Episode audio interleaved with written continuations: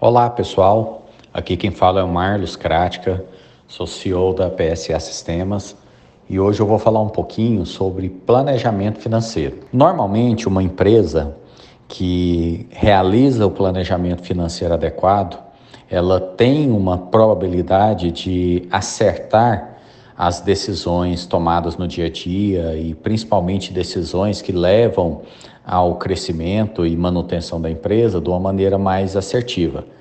As evidências que os números trazem para a tomada de decisão ajudam, auxiliam o gestor a conduzir o negócio. Mas para isso, existe uma série de é, passos que devem ser obedecidos para que esse planejamento se torne é, cada vez mais assertivo. Eu vou falar sobre os sete passos do planejamento financeiro. O primeiro passo é a gente determinar quais são os objetivos principais deste planejamento. Normalmente você faz isso através de definições mais estratégicas, por exemplo, um aumento de capital de giro, uma manutenção de determinado nível de liquidez da operação, são itens, são indicadores como esse que vão nortear o restante da preparação desses dados para o planejamento financeiro. E também não esquecer que normalmente os objetivos precisam ser muito realistas, exatamente para que você possa tê-los como itens que serão perseguidos e, obviamente, pautados dentro do dia a dia na organização. Uma vez definidos os objetivos, a gente passa para a segunda fase do planejamento, que é a preparação dos dados de análise. Então, é, a organização precisa ter à mão a, os números que farão parte de todo o estudo e das projeções necessárias dentro do ambiente do planejamento.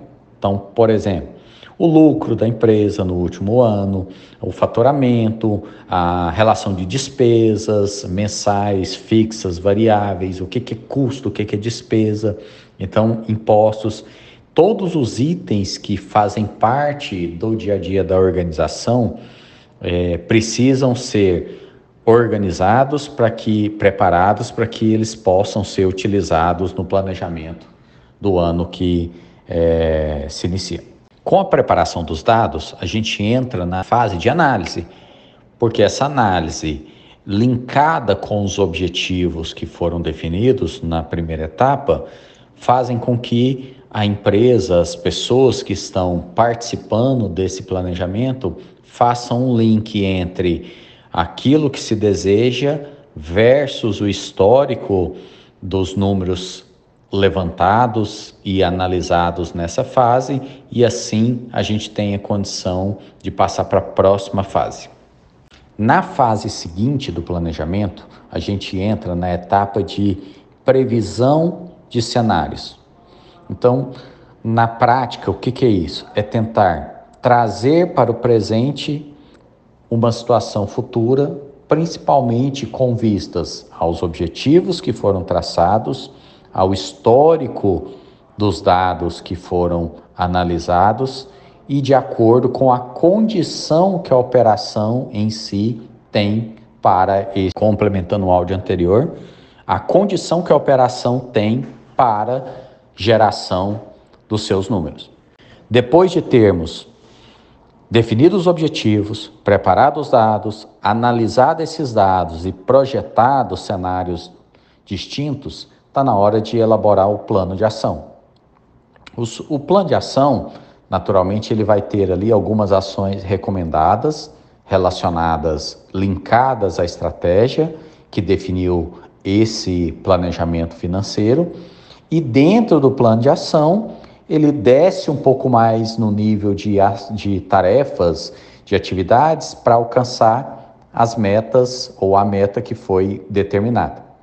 Nesse momento, normalmente, uma boa parte da equipe de média e baixa é, gestão precisa participar ativamente, exatamente para que haja o engajamento durante o dia a dia da operação.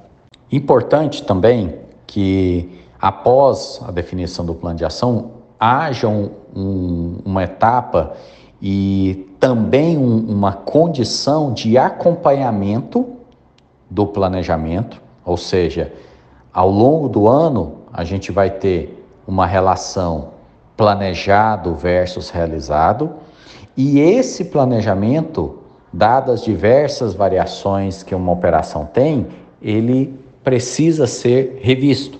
Então, revisões durante a execução de tempos em tempos são bem-vindas exatamente para que o planejamento esteja de acordo com a estratégia no momento da execução. Por último, e não menos importante, para que tudo isso aconteça, eu preciso ter ferramenta para gerenciar isso.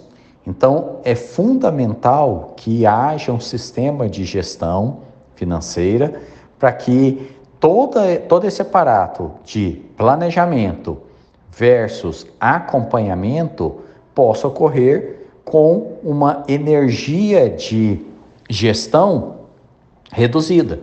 A atividade fim da empresa não é o controle. A atividade fim da empresa está muito mais ligada àquilo que ela entrega no mercado. Então é importante que haja ciência dos gestores para que o sistema de gestão ele realmente faça parte dessa atividade que é super importante para manter a operação sadia, mas que precisa de apoio através de uma ferramenta que seja especialista no tema. Pessoal, então é isso. Espero ter contribuído um pouco aí, pelo menos para que o direcionamento de um planejamento financeiro ocorra da maneira mais adequada e acompanhe a gente nas redes sociais. Obrigado.